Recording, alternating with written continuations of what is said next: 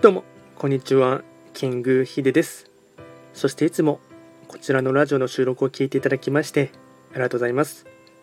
トレンド企画とは、トレンドと企画を掛け合わせました造語でありまして、主には旧世企画とトレンド、流行、社会情勢なんかを交えながら、毎月定期的にですね、運勢とあとは関与行動を情報発信しておりますので、ぜひともそういったものに興味関心がある方はフォローとしていただけると励みになります。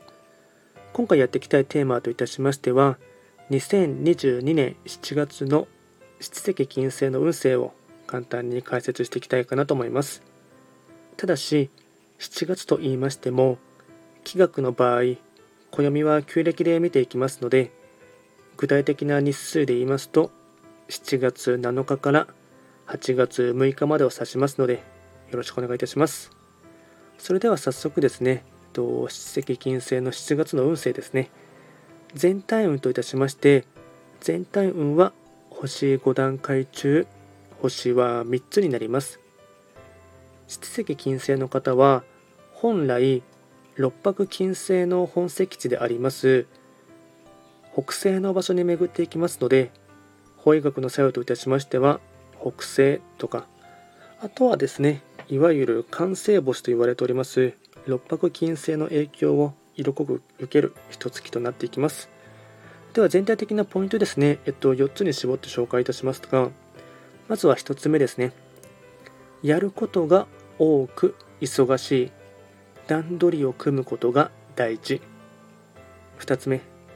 臨機応変な態度や大人としてのアドリブ力が求められる。3つ目。予想外なトラブルが起きても冷静に案件札の影響あり。4つ目。実力者や年上の方の話はよく聞くこと。聞き上手。総じて前に進むためにいろいろと決断を迫られる時。となっていきます。あとはですね会員行動もですねポイント4つですね紹介いたしますが。まずは会員行動1つ目ですね。アドバイスを求める。2つ目。品のある身だしなみ。3つ目。事故や怪我には要注意。最後4つ目。神社仏閣へ参拝。これが会員行動につながっていきます。